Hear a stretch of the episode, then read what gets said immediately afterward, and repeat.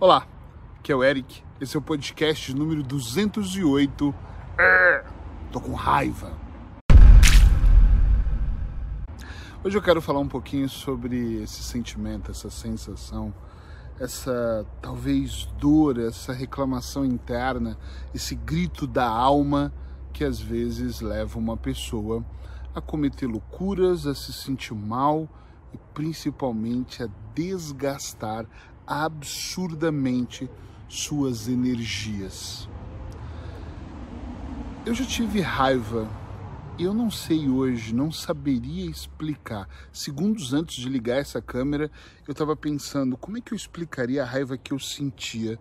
Mas eu já senti alguns tipos de raiva. Eu lembro que na adolescência eu sentia raiva do meu pai ter morrido ao ponto de eu dar murros no colchão da minha cama e xingar ele porque ele me abandonou. Puxa, ele morreu num acidente de carro.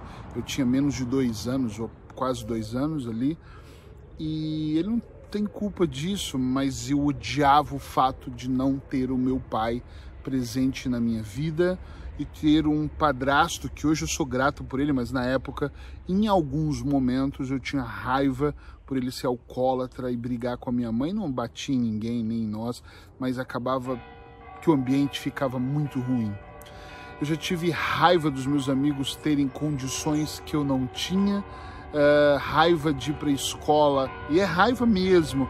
E o meu tênis, outro dia eu falava isso para Paula, como eu tinha raiva do meu tênis estar furado então eu tive vários momentos, e não é uma raivazinha, às vezes eram momentos de surto onde a veia do meu pescoço subiu, onde eu estava endemoniado ali de mesmo, me sentindo mal, com raiva de alguma coisa.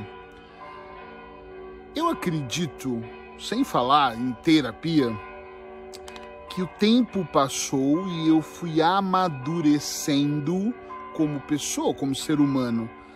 E quando você vai ganhando experiência, vivenciando uma série de coisas nessa vida, eu acredito, eu, Eric, tá? Você não tem que acreditar nisso, mas eu acredito que nós vamos ganhando experiência. E de alguma maneira essas partes todas internas, elas recebem informação que elas não tinham antes.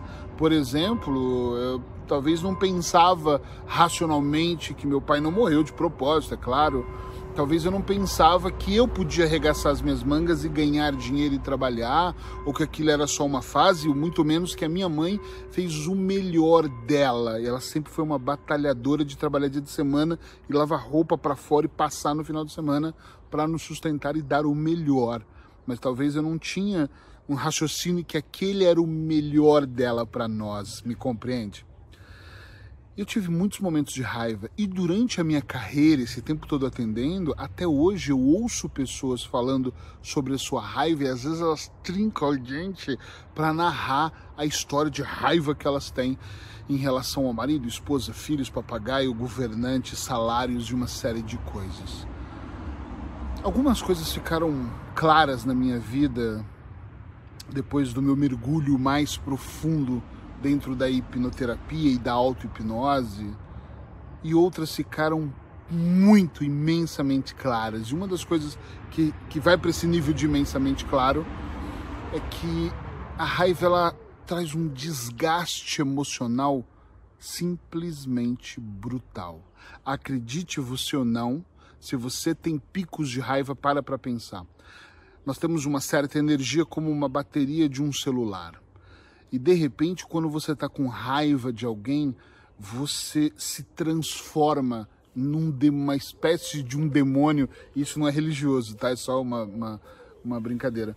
Mas você se transforma numa espécie de um demônio. Você começa a gritar, você perde a paciência, o corpo desgasta. Tem pessoas com raiva, tira coisas na parede, quebra coisas as outras pessoas, que era o meu caso, falava coisas para as outras pessoas que não devia, fazia acusações, reclamava, xingava, humilhava, ai, fazia as pessoas se sentirem péssimas. E palavras é como jogar coisas na parede, você joga e quebra, e às vezes você joga palavras para as outras pessoas que abalam a confiança, que fazem ela se sentir mal, que não é tão legal assim. E o que mais eu pensava sobre isso, e talvez penso até hoje, é que a maior parte das pessoas que estão focadas e completamente focadas em se sentir dessa maneira, elas são pessoas que vão ao longo do tempo perdendo o equilíbrio, elas vão perdendo a essência de quem elas são. E elas vão simplesmente é, elas acham às vezes até que estão desabafando, mas elas não estão, elas estão gritando com a alma delas. Tá, mas o que fazer então? Eu acredito muito que o processo de raiva é porque algo interno não está muito bem. Nós não estamos, talvez, satisfeitos com uma coisa na nossa vida ou o conjunto todo. Tem pessoas que não estão satisfeitas com o casamento, com os filhos que tiveram, com o salário que ganham, com onde moram, com, com uma vida se tornou para ela. Elas não estão satisfeitas com as noites de sono, com a ansiedade que elas têm. Elas não estão satisfeitas nem com o vizinho que ganha mais ou parece que vive uma vida melhor. E tem pessoas que não, que estão satisfeitas com uma série de coisas, mas sentem raiva porque não suportam o chefe, não percebem uma coisa dentro do casamento, ou tem uma raiva porque não conseguem educar melhor o filho, ou estão com raiva porque a vida sexual não é tão boa quanto gostaria e por aí vai. Eu acho que a primeira coisa que nós temos que fazer, e eu tenho tem coisas que eu por períodos, acho que pelas pessoas que eu estou tratando, nesse momento eu tenho 76 pessoas em tratamento, comigo, eu, eu fico muito usando um, um, conjunto de palavras. Nesse momento, nessa fase, o conjunto de palavras é observação. Nós precisamos observar o que está acontecendo. Eu preciso observar um pouco antes de eu ter a crise de raiva. Então, se eu tenho mais consciência, eu consigo fazer isso.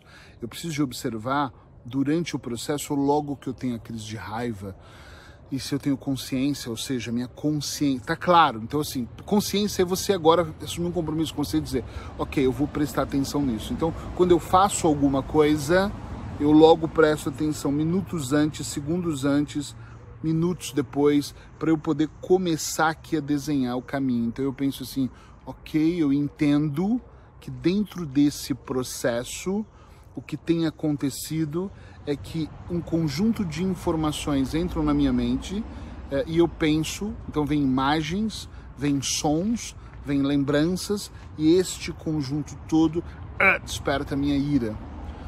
Então, é, quando nós pensamos, eu, eu, uso muito essa palavra, em câmera lenta, ah, mas Eric, quando eu tô com raiva vai tudo e eu falo, ok, tá tudo certo, é assim, não deveria, mas é assim. Mas nesse momento, se você parar e começar a racionalizar o movimento da sua mão, a fala, o grito, o apontar o dedo, o que sai da sua boca como palavra, pode ser que você tenha uma, duas, três crises de raiva mas se você realmente analisar, sem aquele papo furado, por favor, eu detesto essas historinhas que, ah, eu não consigo, eu não gosto de vítimas, desculpa, mas eu não gosto, ah, eu não consigo, ai, mimimi, mimimi, eu não posso, esquece, se não for sendo dentro desse, desse, dessa versão, se for na versão de, puxa, não consegui me segurar, mas eu consegui analisar, pode ser que você vai captar alguma coisa na primeira crise de raiva, pode ser que você vai captar um pouco mais na segunda,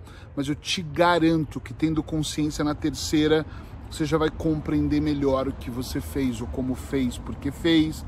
Na outra vai ficar muito mais claro, até o ponto de você olhar e pensar: por que, que eu tenho que fazer isso?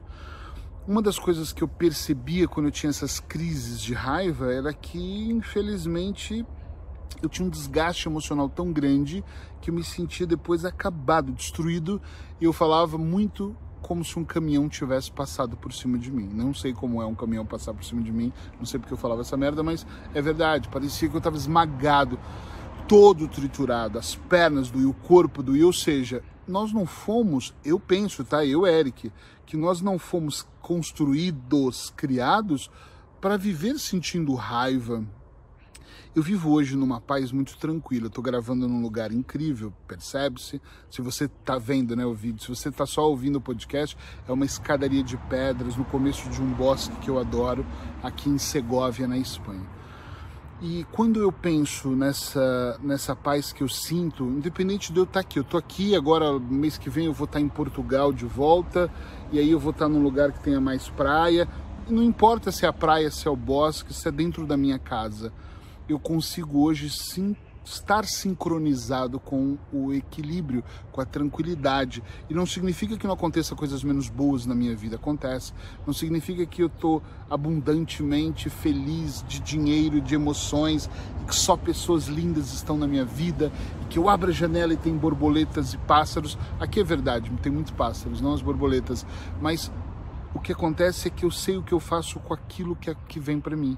Né? O fato não é o que acontece, é o que você vai fazer com o que acontece. Estão entendendo? Sim ou não?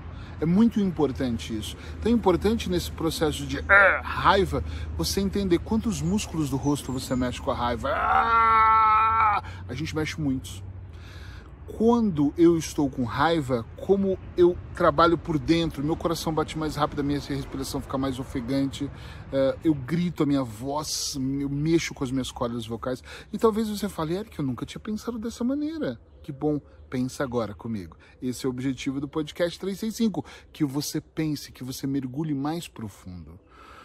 Eu brinco com os meus clientes que nem que seja por economia, não faça, não passe por raiva, não faça parte desse processo, porque isso, além de magoar pessoas, é óbvio que a gente sabe que magoa, você ainda vai se sentir melhor é, não fazendo isso, porque você não vai ter esse desgaste emocional absurdo. Então pense um pouco sobre isso reflete em tomar consciência sobre cada parte desse processo para que você aos poucos possa se sentir melhor, muito melhor, para que você possa se sentir mais capaz. E para finalizar, eu vou te fazer uma pergunta. Quando você tem crise de raiva, ou raiva, ou põe para fora, ou grita, ou faz, o que muda para você? Desculpa, absolutamente nada. Eu já ouvi expressões que são autossabotagem, tipo, ah, pelo menos eu pus para fora tudo que eu queria, agora eu me sinto melhor.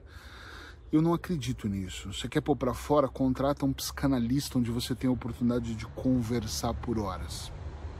Quer mesmo desabafar? Pega um psicólogo. Você quer entrar em processos internos de se conhecer melhor? Contrata um hipnoterapeuta. Você quer ouvir perguntas altamente poderosas para mexer com você e fazer você compreender o seu universo e por que você está indo para a direita ou para a esquerda? Quer entender estratégias para você construir sua vida? Contrata um coach. É muito importante que você desenvolva suas habilidades, mas gritar não vai mudar absolutamente nada. Perceba que é a chuva que causa, pode até causar algum dano ou traz tranquilidade, não é o barulho dos trovões, não é quando você grita, não é o, o medo é que vai causar. Entende? Então, às vezes, muitas vezes eu estou com pessoas, hoje muito menos, mas muitas vezes eu já tive com pessoas que gritam, que falam alto, que estão muito nervosas ou nervosas. E eu fico olhando para aquilo e penso, ok, que pena que essa pessoa está tão se desgastando. Eu juro que eu penso, Eric, mas você não tem vontade de devolver? De... Mas por quê? Ah, mas está cometendo. Esses dias um cliente falou isso. É que eu não aguento injustiças. E eu pensei, mas ela é Deus, é o juíza, está no trono. É ela que vai julgar injustiça ou não. Mesmo que seja com ela ou com outras pessoas, o melhor é calma. Cada um tem o seu aprendizado. Se outras pessoas estão fazendo merda, é um problema delas. Como sempre, se você gostou, por favor, compartilhe esse podcast para nós chegarmos a um maior número de pessoas. Se você está me ouvindo em alguma plataforma, convide as pessoas para virem para cá também para estarem com a gente. Obrigado por estar aqui. Espero que você me siga no Instagram, no Facebook, nas redes sociais, para que você possa ler os meus textos também, ver os vídeos, ouvir os podcasts, se sentir bem e mergulhar. Meu objetivo não é curar ninguém aqui. Meu objetivo aqui não é fazer você ser a pessoa mais esperta da vida vida, da turma, da classe. Meu objetivo aqui é que você pense, raciocine, que você leve o seu pensamento, eleve ele para um outro nível onde você possa olhar e falar: Uau, isso faz sentido, agora eu vou colocar ação. Me ouvir sem colocação é igual ter fé e não fazer nada para isso, tá bom? Abraços hipnóticos, tô aqui amanhã de novo. Tchau, tchau.